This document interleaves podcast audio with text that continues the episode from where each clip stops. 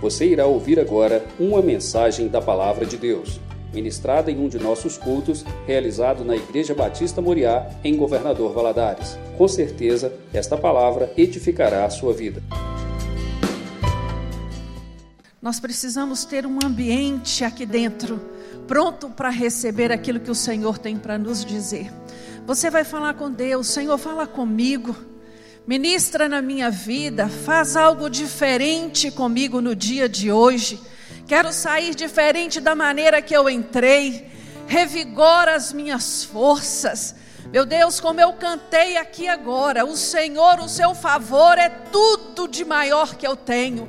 O teu amor é o que eu tenho de mais precioso. Então me ajuda a viver desta forma. Me ajuda a tirar os olhos das circunstâncias. Me ajuda a estar alegre a todo tempo, independente do que acontece fora de mim. Te louvamos, Deus, e te damos graças nesta manhã.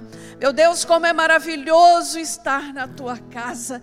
Como é bom entoar louvores a ti. Como é gratificante, Senhor, está entre os nossos irmãos. Mas nessa hora nós te pedimos, inunda este lugar com teu Santo Espírito. Venha nos encher de uma maneira sobrenatural. Ministra, Senhor, em nós, nos dê inteligência, nos dê compreensão da tua palavra. Não queremos ter apenas só conhecimento, mas queremos ter vivência daquilo que temos aprendido do Senhor. Meu Deus, nos torne exemplos para este mundo que vive um caos.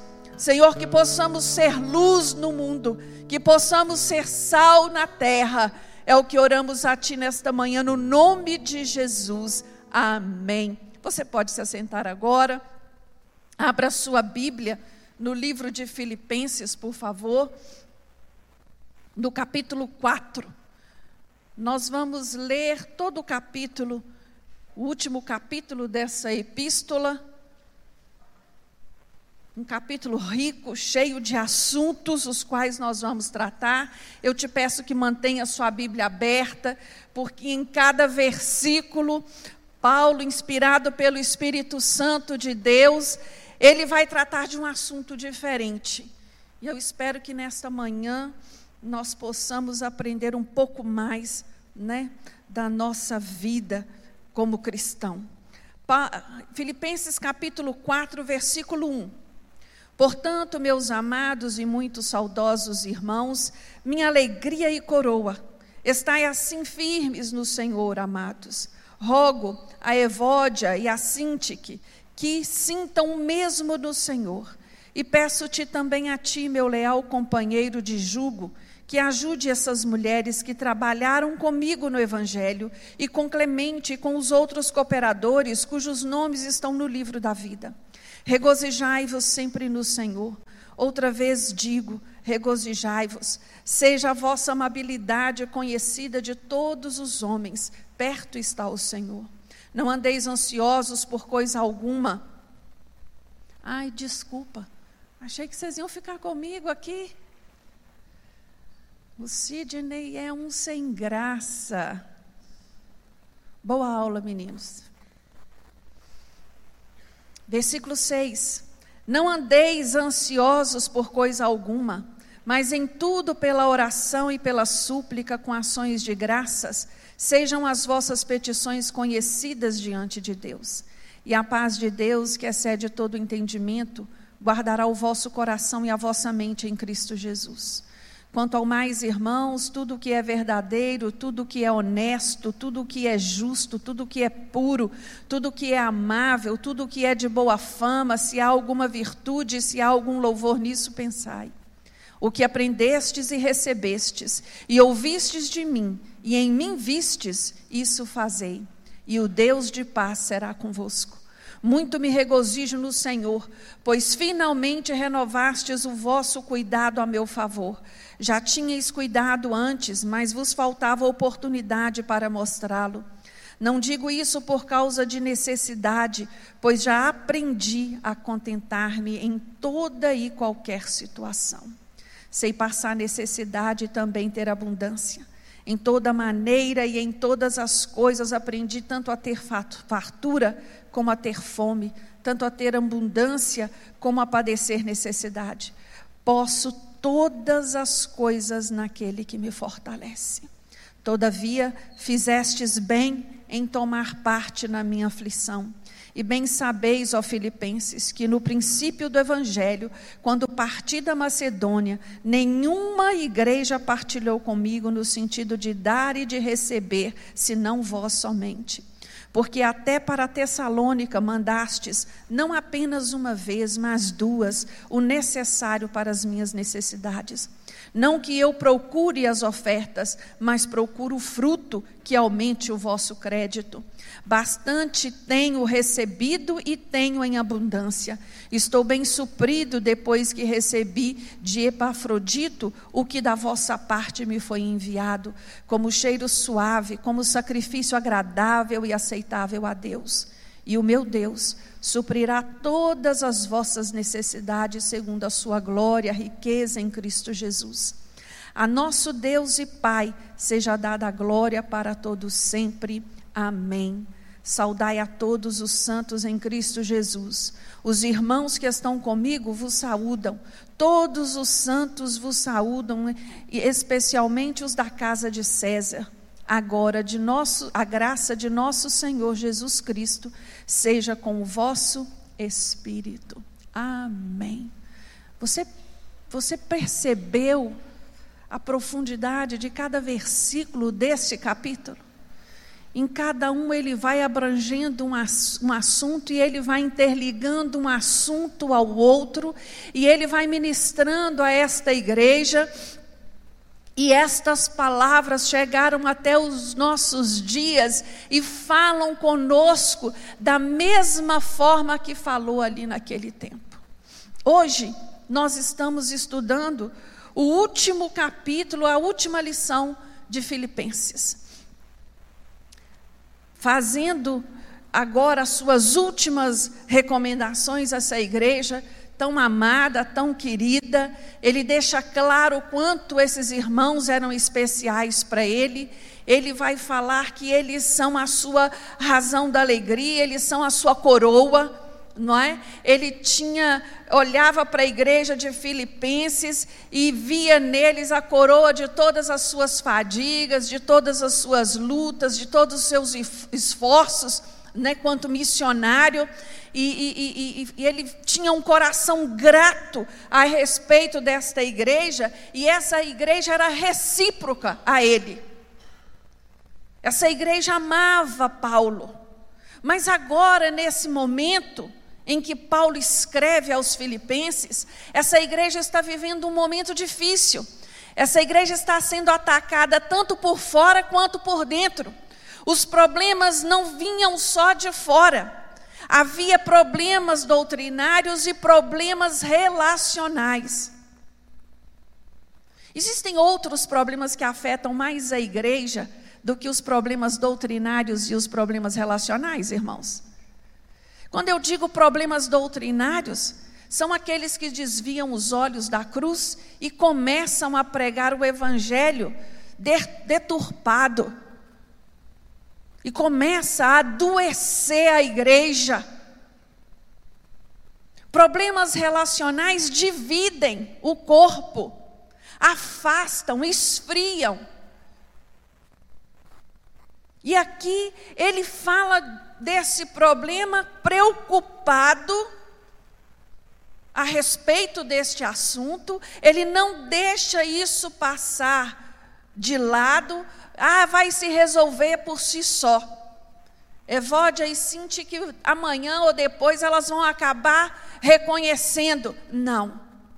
Ele entende que esta igreja, apesar de ser uma igreja que ama o Evangelho, que ama Jesus, estava passando por problemas e estas mulheres, apesar de terem sido ali cooperadores com ele na pregação do Evangelho, de andar com ele ali para instituir aquela igreja, agora elas divergiam. Aqui não diz o motivo, aqui não fala qual é a causa. Mas é lindo quando Paulo fala assim: elas lutaram comigo, elas andaram comigo lado a lado na causa do Evangelho. Não eram pessoas que iam à igreja de vez em quando, que não tinham compromisso, não. Eram mulheres que eram exemplos. E neste momento, o comportamento das duas estava trazendo problema para a igreja. E aí, Paulo vai no versículo 3 e pede a um irmão, provavelmente um líder, porque ele diz assim: Olha, eu peço também a ti, meu leal companheiro de julgo, procure por elas, converse com elas, ajude-as. Ele procurou um pacificador, como a igreja precisa de homens e mulheres pacificadoras. Que ministério lindo é esse? Aquele que, ao invés de construir muro, constrói pontes. Aquele que, ao invés de colocar uma pessoa contra a outra, ele se preocupa em ouvir e ajudar a derrubar as paredes que se levantaram. Ele procura um pacificador para ajudar, para poder fortalecer o relacionamento destas mulheres. Irmãos, nós nunca poderemos dizer que estamos unidos a Cristo se estamos desunidos uns com os outros. O nosso relacionamento vertical ele tem que ser coerente com o nosso relacionamento horizontal. Não adianta. Não adianta a igreja de hoje, a igreja que nós vivemos, precisa refletir a igreja que nós seremos no céu. Cantamos, declaramos, dizemos que desejamos, que ansiamos estar no céu, mas não damos valor à igreja que nós congregamos. Não damos valor aos nossos irmãos, à nossa família espiritual. Eu fico pensando, como que pensa que vai ser no céu?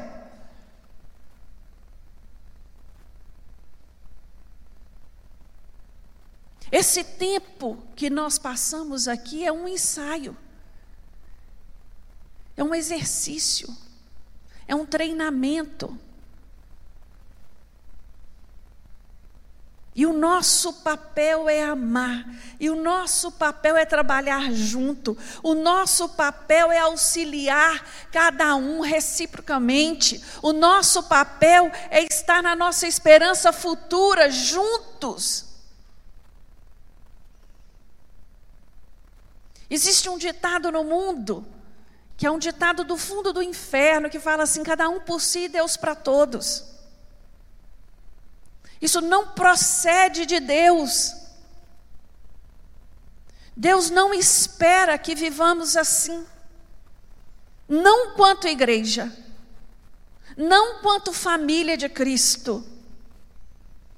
Não tem como a comunhão prevalecer se estivermos indiferentes um ao outro,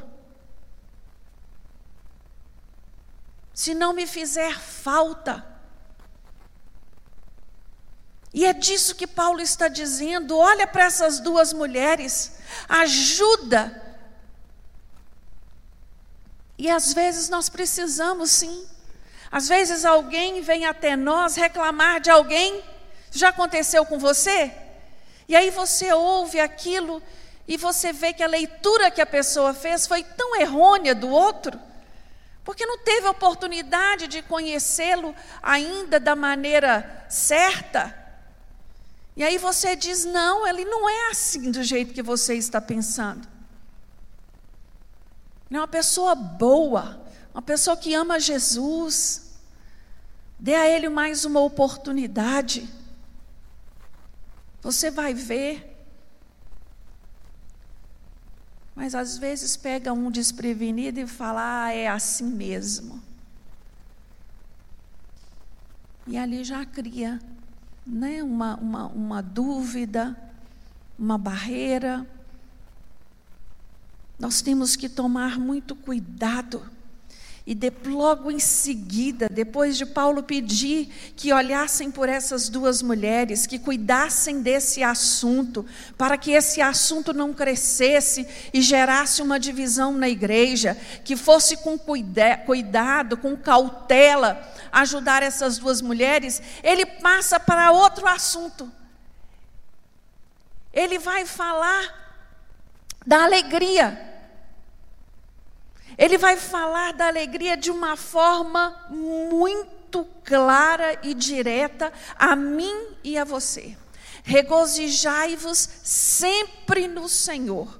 Outra vez vos digo, regozijai-vos. Outras versões, alegrai-vos. Irmãos, quando olhamos a palavra de Deus, fica claro para nós que a alegria ela é uma marca distintiva do povo de Deus. O povo de Deus tem que ser um povo alegre. E aqui nós vemos três características da alegria. Paulo deixa isso claro para nós. A primeira característica vai ser nos dizendo que a alegria não é uma opção. A alegria é uma ordenança. Alegrai-vos sempre. Ser alegre no Senhor é um mandamento e não uma recomendação. Quando olhamos para a palavra, nós entendemos que o evangelho ele nos trouxe alegria. É ou não é? Antes de Jesus eu andava como? Iludido, cabisbaixo, derrotado sem esperança. E quando Jesus entrou na minha vida e na sua, Ele nos trouxe uma alegria nova, um gozo de viver, uma esperança. O reino de Deus é alegria. O fruto do Espírito é alegria. Então a ordem do Senhor para mim e para você é o quê? Sermos alegres sermos alegres. Isso quer dizer que eu não vou chorar nunca? Claro que não. A própria palavra de Deus nos fala lá no Salmo 30, versículo 5, que o choro pode durar uma noite, mas a alegria vem pela manhã. A alegria vem pela manhã. E eu entendo, irmãos, quando nós nos posicionamos diante das situações, nesse estado de espírito, nós damos lugar a Deus para trabalhar nas circunstâncias da nossa vida. Quando nossos olhos estão só no problema, só no problema, só na dificuldade, nosso espírito vai se abatendo, nossas forças vão sendo consumidas. E aqui Paulo deixa claro para mim e para você que a nossa alegria, ela é ultra circunstancial. O que quer dizer isso? Ela não depende das circunstâncias. Não quer dizer que a minha alegria é ausência de problema. Não. Nessa vida nós teremos aflições, nós teremos problemas, nós teremos dificuldades. E graças a Deus que essa vida ela é cíclica.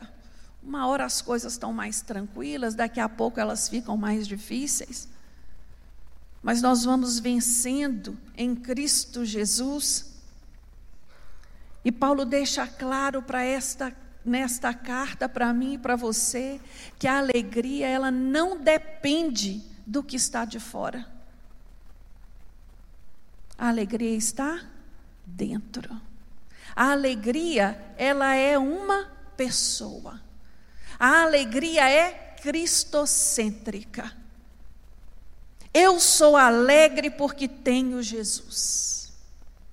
Eu sou alegre porque a minha esperança está em Cristo. Eu sou alegre porque os meus olhos estão postos no Senhor. Não foi isso que nós cantamos agora nessa música nova? As coisas estão difíceis, as tempestades têm se levantado, mas eu creio. Eu creio no Deus que dirige todas as coisas, que controla todas as coisas. Nem tudo está como eu gostaria que estivesse, mas eu continuo feliz aguardando a resposta do Senhor para a minha vida. Irmãos, isso é um aprendizado. Paulo vai deixar isso claro para nós nessa carta. Ele vai dizer no versículo 11: Eu aprendi não pense você que uns nascem mais alegres, uns sabem fazer isso mais fácil do que outros. Não, isso é um treinamento, é uma decisão, é uma aptitude, é um aprendizado. Eu aprendi a estar contente em qualquer situação. Isso é algo que eu e você devemos decidir para nós. Nem tudo vai estar perfeito para eu ser feliz. O motivo da minha alegria e da sua alegria é Jesus. Logo depois de falar sobre a alegria, da marca do crente, de um povo feliz, de um povo que se alegra, um povo festeiro. Oh, gente, nós somos assim ou não somos? Nós gostamos de estar junto ou não gostamos? Qualquer agrupamentozinho é motivo de festa, não é? É motivo de alegria, é motivo de celebrar as amizades, é motivo para estar junto, é motivo para comer, comer uma coisa gostosa. Ah, eu não sei você, mas eu amo. Eu amo estar junto. Isso faz bem a nós. E logo depois de falar sobre essa marca do crente, Paulo vai para um assunto mais profundo ainda. Ele vai falar da ansiedade. Ele vai falar para esse crente temeroso do tempo da igreja de Filipenses e para os dias de hoje. Ele vai dizer: olha, cuidado. Ansiedade é, é uma doença perigosa. A ansiedade não olha se é grande, pequeno, se é adulto, se é criança, se é doutor, se é analfabeto. Cuidado, não ande ansioso, não ande preocupado por antecedência. E quando nós olhamos para esse texto, nós vamos vendo algumas causas da ansiedade. E isso faz tá aí. Nós temos que nos cuidar. A primeira coisa que eu entendo nesse texto, que eu fico muito ansioso quando eu começo a olhar mais para os problemas do que para Deus. Quando o meu foco começa a estar só ali. Meu Deus, e agora? Ai, gente, eu, como é que eu vou fazer? E a primeira coisa que nós perdemos na ansiedade é a nossa paz de espírito. É a primeira coisa. Nós, tanto quanto os crentes de Filipe, eles não estavam vivendo num paraíso existencial e nem eu e você, mas num mundo cercado de perseguições. Por incrível que pareça, quem escreve essa carta estava vivendo naquele exato momento uma prisão. Paulo estava preso na antessala da morte. Ele já sabia o que via, o que viria. Não havia outra solução nem outra saída para ele. E é tão tremendo isso porque ele naquele estado, naquela situação, aprisionado, ele vai falar de alegria ele vai falar para não se preocupar, ele vai falar para não ficar ansioso, ele vai dizer para não tirar os olhos de Deus.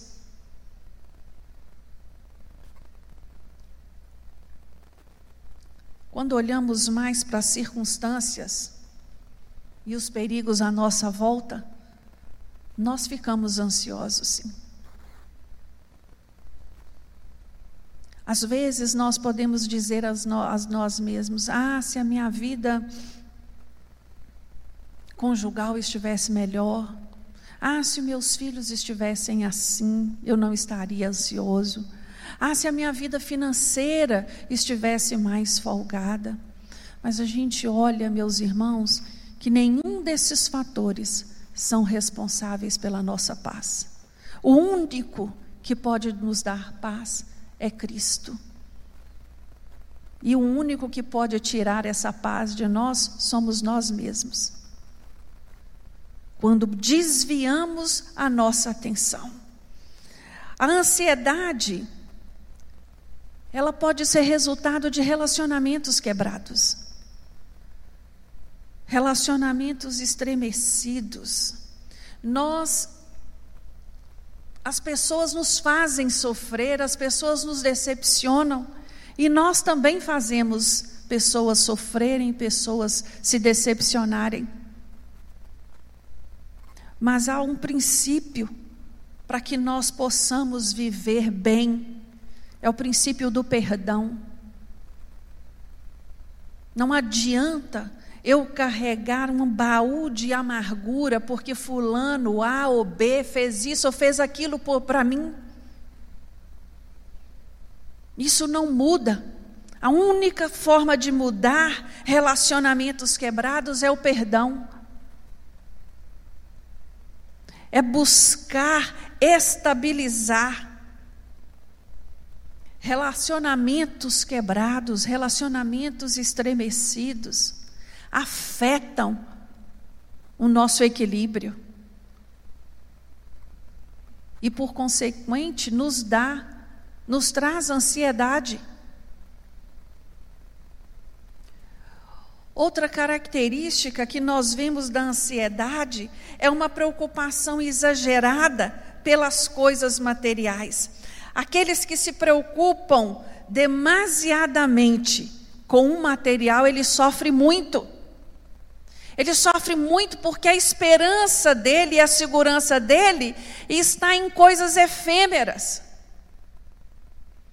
Hoje você pode ter e amanhã não ter mais nada. Então ele preocupado com o adquirir, preocupado com as, com, com, com, com as coisas materiais, ele esquece de viver. Ele não tem tempo para Deus. Ele vive ansioso, ele vive preocupado. Um dia desse, conversando com um, algumas pessoas, e alguém me falou de, de, um, de um homem muito rico aqui em Valadares, de um, de um homem de um poder aquisitivo muito alto, com muitos negócios e tudo, mas aí, conversando, a pessoa foi e disse que para dormir ela precisa todos os dias tomar pelo menos três doses de uísque. Fiquei pensando, eu falei, meu Deus, mas até onde ele vai aguentar durando isso? Se é para dormir, é todo dia. Será que ele, ele, ele não entendeu que está sendo escravo desta situação? E eu confesso para vocês que quando ele diz três doses, eu pensei, ele está sendo assim, cauteloso, para não chocar.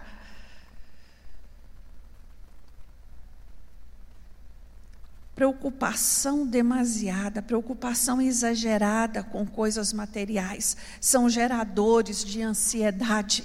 É lógico, sim, que nós devemos preocupar com, né, com o nosso trabalho, termos responsabilidade, mas nunca esquecendo que o provedor da nossa vida é o Senhor. É Ele que dá, é Ele que tira, é Ele que põe, é Ele que manda, é Ele que envia, é Ele que cuida de nós, nos mínimos detalhes. Nós entendemos que a ansiedade ela estrangula o ser humano. Ela é uma voz bem íntima que vai falando ali, vai, vai minando e deixando aquela pessoa infeliz, insegura. E eu gostei muito dessa característica do autor, quando ele diz que a ansiedade é uma estrangulação íntima, porque se você conversar com um ansioso, alguém que sofre de ansiedade, um dos primeiros sintomas é este: falta de ar, falta de oxigênio. Se sente sufocado, sente como o ar está curto. E a ansiedade, ela faz isso, ela, ela vai hum, trazendo mais temor do que segurança. Você até tenta ter esperança, mas os seus temores falam mais alto. Irmãos, quem não começou o ano de 2023 cheio de temores, cheio de insegurança? Se nós ficarmos com os olhos só nestas situações, nós perdemos o brilho, nós perdemos o vício, nós perdemos a vontade.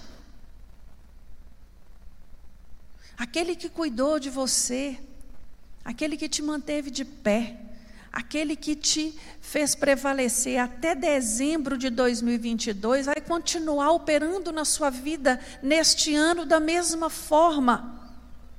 É nisso que eu creio.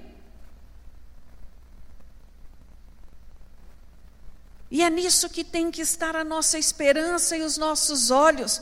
A ansiedade, ela rouba a força. Uma pessoa ansiosa, ela está sempre assim, insegura. Uma pessoa ansiosa, ela, ela, ela é incrédula, porque é isso que ela está dizendo. Ela está falando para Deus assim: olha, olha o tamanho do meu problema, ao invés de apresentar Deus para os seus problemas.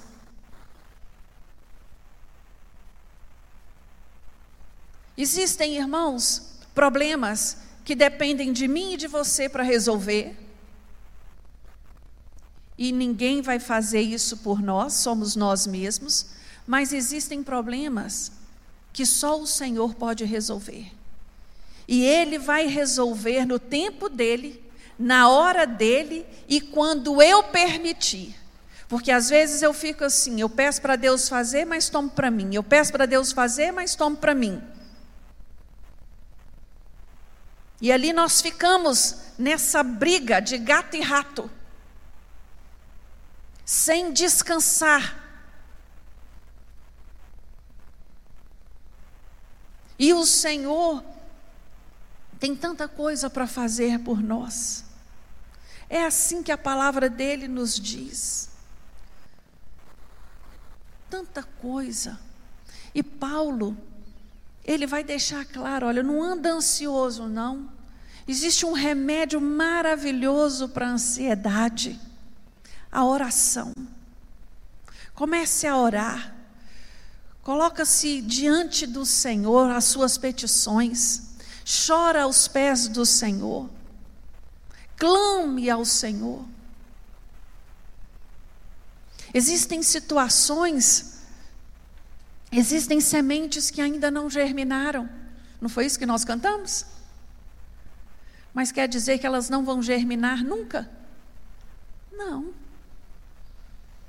Deus tem o tempo, tem o tempo adequado para cada situação para cada resposta, para cada momento da nossa vida. Eu já fui surpreendida tantas vezes em resposta de oração, em pedir ao Senhor algo, e como eu tenho um defeito muito sério que o Senhor tem trabalhado em mim, hoje eu me sinto mais tranquila, muito controladora, muito de fazer, e eu orava sempre dando a Deus os direcionamentos, sempre dizendo como era para ser feito. Na minha ignorância, na minha audácia. Senhor, se o Senhor fizer desse desse jeito, está perfeito. E o Senhor, na sua infinita misericórdia, tantas vezes me surpreendeu de uma forma tão especial e diferente da forma como eu havia pensado e imaginado. Ah, meu irmão, minha irmã, isso é um aprendizado. Aprender a esperar no Senhor. E aqui, apresentar a Ele todas as nossas petições, todas as nossas angústias, em oração. Em oração, dando graças, com ações de graças. Eu digo sempre que agradecer depois que recebe é fácil. Agora, agradecer sem ter recebido ainda é coisa de crente. É crente que agradece sem ainda ter visto, sem ainda ter recebido. Isso é olhos de fé. E é isso que Paulo fala nesse versículo, a mim e a você. E ele sai do assunto da ansiedade e leva a um outro muito interessante, muito pertinente. Ele vai falar do pensamento. Ele vai colocar para nós aqui como o pensamento é uma área estratégica a ser guardada, como é importante eu guardar a minha mente. E ele vai ensinar como que eu guardo a mente.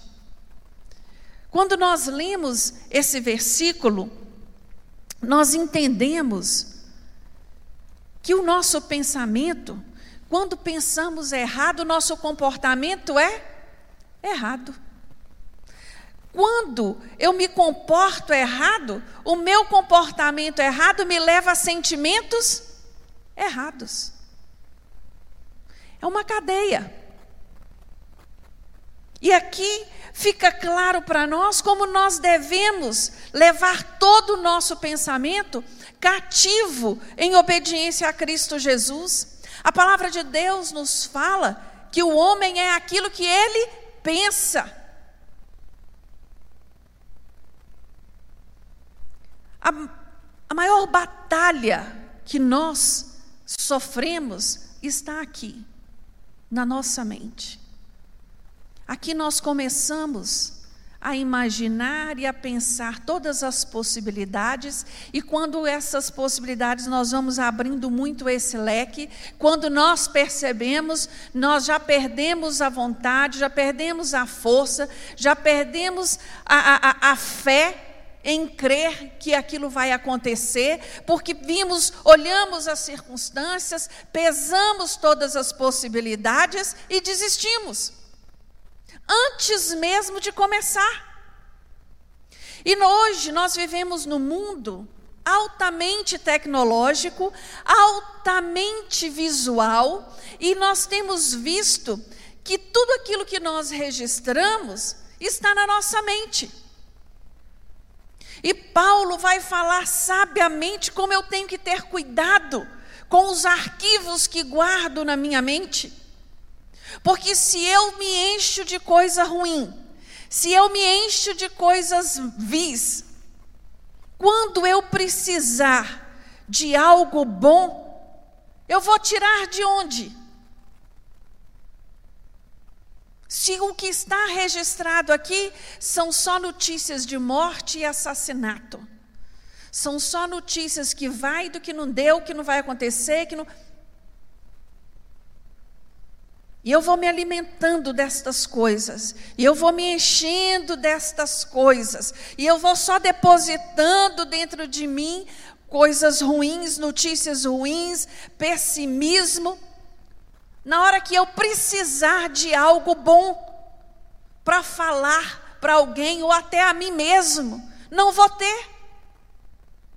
Vou estar adoecida por quê? Porque me enchi daquilo que não tem proveito.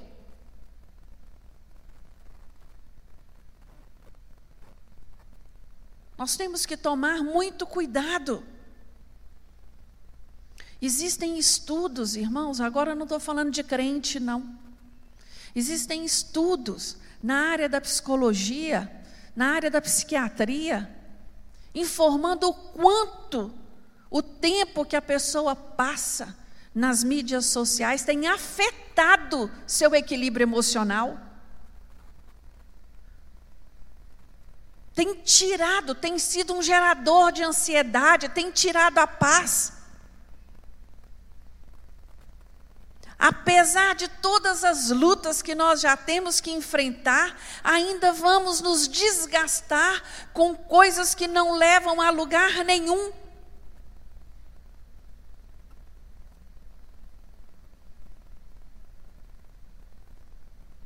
Nós temos que tomar muito cuidado com isso. Tem pessoas que fazem parte de grupos que só postam o que aconteceu na cidade. Matou não sei aonde, atropelou não sei aonde, a moto entrou. Meu Deus, como é que consegue? Toma cuidado com o que você tem olhado, o que você tem visto. Toma cuidado com o que você tem depositado na sua mente. Você que tem que se cuidar. É você que tem que se preservar. E aqui Paulo ele vai fazer uma lista. Tudo que você for ver, passe por essa lista. Isso que eu estou vendo é verdadeiro mesmo? Isso é verdade? Agora, fake news virou verdade também, não é isso? Eu tenho que entender qual é a fonte, de onde veio isso. Para que, que isso serve para mim? No que, que isso me acrescenta? Eu tenho que buscar tudo aquilo que é verdadeiro. E tudo que é verdadeiro, meu irmão, possui características morais de retidão e confiança. Não é verdade só porque você diz que é verdade. Ele tem que passar por este princípio. Paulo vai dizer a mim e a você que eu preciso procurar tudo que é respeitável. O crente, ele deve demonstrar seriedade na sua linguagem. Ele deve ter um vocabulário, uma linguagem, uma conduta de respeito.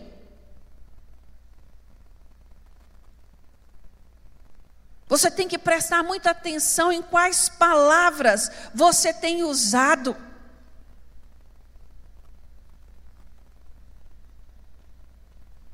Isso é muito sério. Paulo vai dizer assim: olha, ocupe por tudo que é justo. Nós já fomos justificados pela fé, então eu e você nós temos a obrigação de buscar agir em justiça. Ser justos nas nossas atitudes, sermos dignos, andar de maneira justa. não tirar proveito do outro, fazer o que é certo. Paulo diz a mim e a você: olha, tudo que é puro. Meus irmãos, não é fácil se manter puro num mundo contaminado como esse que nós vivemos, não. Isso não é coisa simples, não. Isso é atitude, isso é decisão. E eu vou te falar por experiência, à medida que você vai se posicionando, você vai percebendo que você não tem paciência mais para ver coisas que não não agradam o Espírito Santo de Deus. Você não tem cabeça mais para lidar com essas depravações. Isso é princípio tudo que é puro, fugir da impureza. Impureza fala de comportamento, fala de linguagem, fala de postura, fala de vestimenta, fala de tudo. Fugir da impureza. E ele vai dizer assim: olha, tudo que é amável Ô, gente, fala para mim. A coisa mais agradável que tem é lidar com uma pessoa amável. Não é? Como é gostoso. Você gosta da companhia da pessoa, porque ela é amável, ela é gentil, ela é, é ela é condescendente, ela fala com você é, é com cuidado, com gentileza. Eu sei que tem pessoas que não sabem nem o que significa isso, mas isso pode ser aprendido. Eu posso aprender a ser gentil, eu posso aprender a ser amável, eu posso aplicar esse, esse princípio nos meus relacionamentos. Eu preciso ser amável com os de fora e ser amável mais ainda com os de dentro. Ser agradável, ser aceitável. E no caso dos pensamentos, meu irmão, eu tenho que tomar cuidado. Eu tenho que tomar cuidado com os pensamentos que eu tenho deixado entrar. Esses pensamentos agradam ao Deus que eu sirvo? Tem que passar por este crivo. E ele vai resumir esse versículo dizendo que se há alguma virtude e se há algum louvor, além de você perceber se é verdadeiro, se é respeitável, se é justo, se é puro, se é amável, se é de boa fama, se há algum louvor nisso, então você vai pensar. O que, que eu devo ocupar a minha mente, irmãos? Com a palavra de Deus, com os princípios da palavra de Deus. É isso que eu tenho que ter em mente.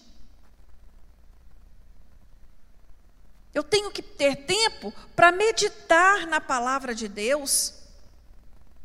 Essas coisas devem ocupar os meus pensamentos. Essas coisas devem tomar conta de todo o meu ser. Elas devem evidenciar na minha conduta.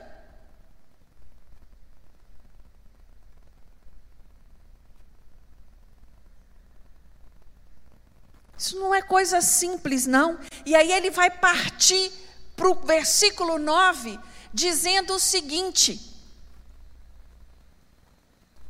Tudo que você fizer, a sua vida prática, ela tem que ter evidência autêntica de que você é um cristão.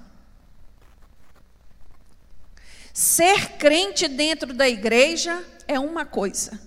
Agora, ser crente, no seu trabalho, ser crente na sua família, ser crente na sua vizinhança, ser crente no meio dos amigos, dos colegas, é outra coisa. Aí que é a hora mesmo de ver se é ou se não é. Se você dá testemunho daquilo que você vive ou não. Paulo vai dizer para esse essa igreja aquilo que vocês têm aprendido, recebido, ouvido e visto em mim. Isso vocês vão fazer. Lá em 1 Coríntios, ele vai dizer aos, igreja de Corinto: sede meus imitadores, como eu sou de Cristo. Oh, irmãos, todas as vezes que eu passo, paro para meditar nesse versículo de Paulo chamando os crentes de Corinto, sede meus imitadores como eu sou de Cristo, só vem uma imagem à minha mente, a imagem de pai. Eu fico me perguntando, eu fico pensando, que mundo especial seria se todo pai pudesse falar para o filho assim: ó, olha para mim, me imita, faz do jeitinho que eu faço. Seria maravilhoso. Mas o que nós muitas vezes encontramos são pais dizendo: olha, você não faz. Faz o que eu te falo, mas não faz o que eu faço, não. Não tem esse ditado? Olha o estrago.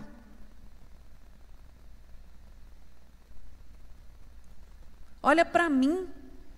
meu filho, faz do jeito que eu estou fazendo.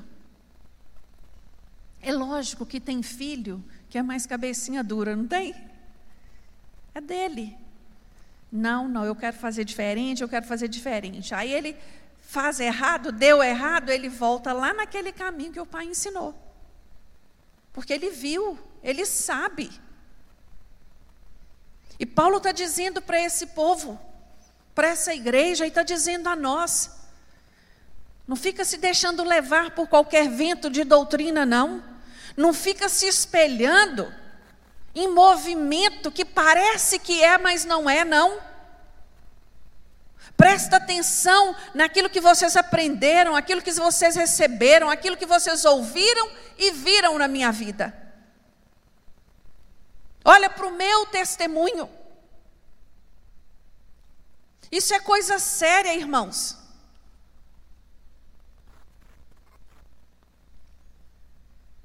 Isso é coisa séria. Nós devemos prestar muita atenção. E tem outra, fica claro para mim nesse texto que não é só aprender, não. Porque eu posso aprender intelectualmente uma coisa, mas não aplicar. Eu posso ter o conhecimento e não vivenciar.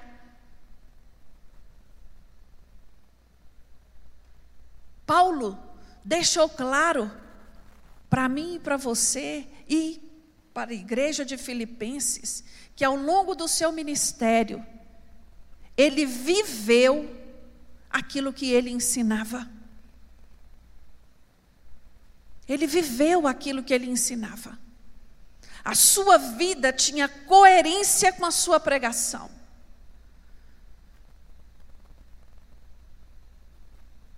E é isso, irmãos, que nós devemos estar atentos. Nós devemos estar observando. Não adianta acumular conhecimento sem o exercício da vida cristã. Existe muita gente aí que conhece a Bíblia, mas não aplica nenhuma vírgula do que está nela para a sua vida. Conhece. Legal mas não dá testemunho, não vive. E tem pior, tem gente que se diz ser e não é. A vida dele prática é escândalo, é pedra de tropeço. Nós devemos sempre buscar do Senhor critério, coerência para a nossa vida. Nós devemos ser criteriosos com os modelos que nós olhamos. Para quem eu tenho olhado, para quem eu tenho tido quanto modelo. Hoje existe uma moda, né? Eu sigo. Eu sigo fulano, eu sigo Beltrano, eu sigo ciclano, não é isso? O vocabulário é esse, não é? Eu sigo.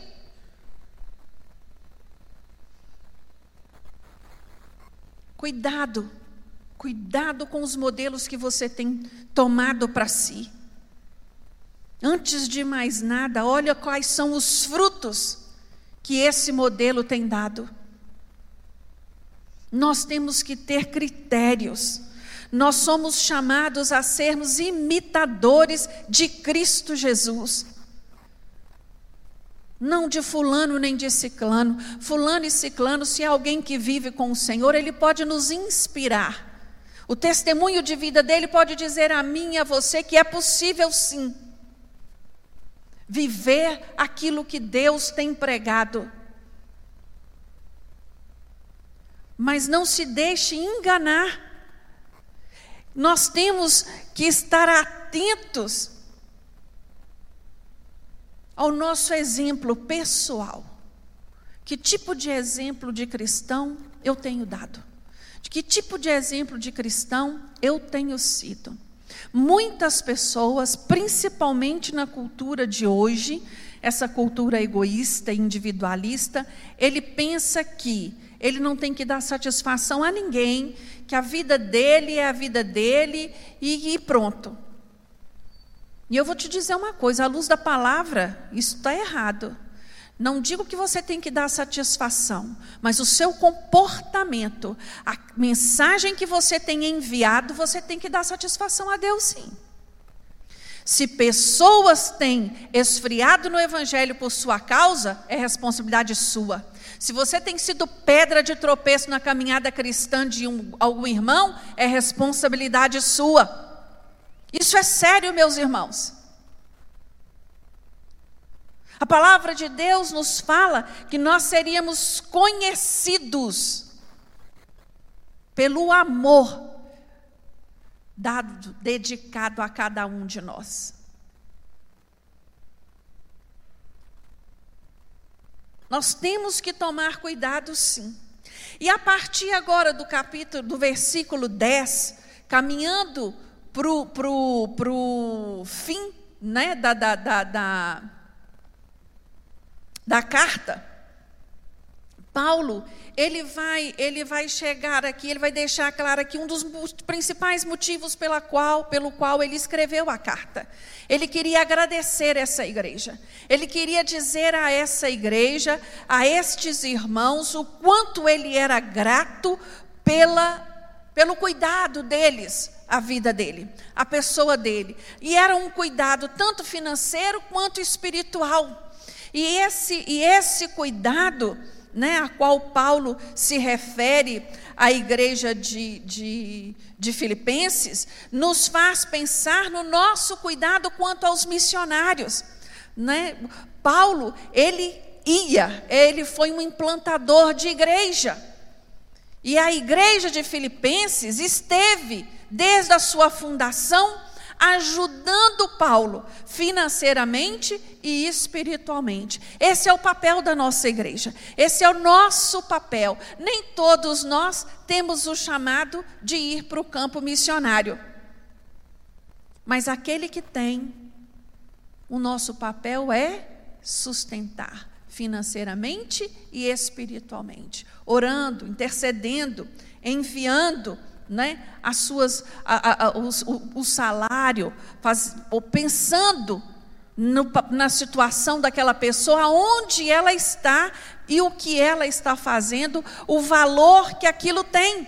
Essas pessoas da linha de frente precisam ser encorajadas, não só com palavras, mas financeiramente também. É muito triste quando uma igreja envia um missionário e depois esquece que ele foi. Esquece dele no campo. Esquece da sua responsabilidade com aquele ou aquela missionária. Isso, isso é algo que tem que nos chamar né, a, a, a, atenção. E Paulo, depois de falar de todas estas coisas, ele deixa um versículo lindo, que é o versículo 13: Posso todas as coisas naquele que me fortalece. Depois de fazer uma lista aí, olha, já passei dificuldade, já passei fome, já passei frio, mas todas estas situações eu superei por causa de Cristo na minha vida. Eu superei por amor a Cristo. Eu venci por amor ao Evangelho. Irmãos, quando às vezes muitas pessoas usam né, esse versículo, posso todas as coisas naquele que me fortalece, tira ele do contexto. Fica parecendo que nós estamos falando de um super-homem que pode tudo, que vence tudo. Paulo não era um super-homem. Ele era um homem igual a mim e a você, que sofria que sentia dores, que sentia frio, mas ele sabia em quem estava a sua confiança, em quem estava depositado.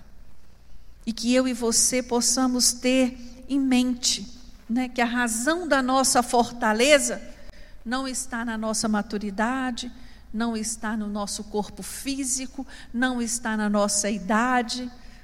A nossa fortaleza é Cristo Jesus. Eu posso todas as coisas naquele que me fortalece. Amém? Vamos ficar de pé? Paulo finaliza essa carta saudando aos irmãos de Filipos, mandando a eles lembranças daqueles que estavam com eles, com ele e os da casa de César. Eu gosto muito quando ele fala isso, faz referência a essa igreja, a esse povo da casa de César. Paulo era um homem que não perdia oportunidades. Mesmo preso, ele falou de Jesus para aqueles que ele nunca imaginaria. Ele não perdeu tempo. E ele pregava, e ele falava. E na casa mais. Qual seria a palavra? Mais. É, é, é, é que, que menos alguém pudesse imaginar. Lá haviam pessoas que haviam sido alcançadas por Cristo. Que nós possamos, meu de, meus irmãos, sermos como Paulo, atentos às oportunidades, atentos àquelas pessoas que têm andado à nossa volta, a testemunhar do amor de Cristo, a trazer uma palavra de esperança. Que isso possa estar, nós possamos estar com a nossa antena ligada para perceber aquele que precisa de uma palavra de conforto, uma palavra de encorajamento, que muitas vezes estamos tão preocupados com a nossa vida diária que esquecemos, não percebemos. Fecha seus olhos agora, coloca a mão no seu coração, fala com o Senhor, Senhor, me usa. Me usa independente aonde eu estiver.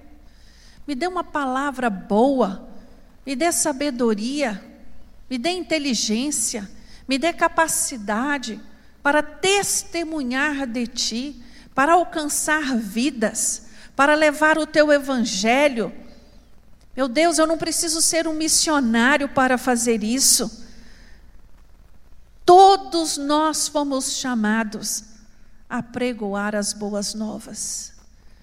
Meu Deus, eis aqui, Senhor, reunidos na tua presença, a tua igreja. Meu Deus, que coisa boa é estarmos juntos, adorando o teu nome, estudando a tua palavra, colocando, Senhor, diante de ti as nossas petições, os nossos clamores, na certeza de que o Senhor é um Deus que trabalha a favor daquele que te ama. Meu Deus, eu te peço nesta manhã, alcança meus irmãos, aqueles que estão aqui no templo e aqueles que estão nos assistindo agora.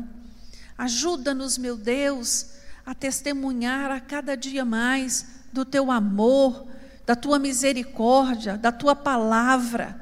Meu Deus, que o nosso testemunho não seja só no falar, mas que o nosso agir, o nosso comportamento, as nossas práticas falem mais alto de Cristo na nossa vida. Meu Deus, nos ajuda, Senhor, a sermos pessoas equilibradas, a sermos pessoas saradas na nossa alma, nas nossas emoções, na nossa mente, no nome de Jesus. Tira, meu Deus, toda perturbação, tira toda inquietude, tira toda ansiedade no nome de Jesus da vida dos teus filhos. Nesta manhã, mais uma vez, nós declaramos, Senhor, nossos olhos estão postos é no Senhor, o autor e consumador da nossa fé. Senhor, fica conosco, vai adiante de nós, que tenhamos um domingo maravilhoso. É o que oramos a Ti no nome de Jesus. Amém. Deus...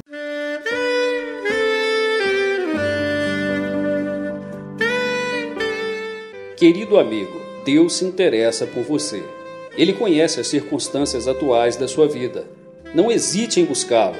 Em Jeremias 33, versículo 3, ele nos diz: Clama a mim e responder-te-ei, e anunciar-te-ei coisas grandes e ocultas que não sabes. Esperamos que a mensagem ouvida tenha falado ao seu coração e que você e sua família sejam abençoados pelo Senhor Jesus.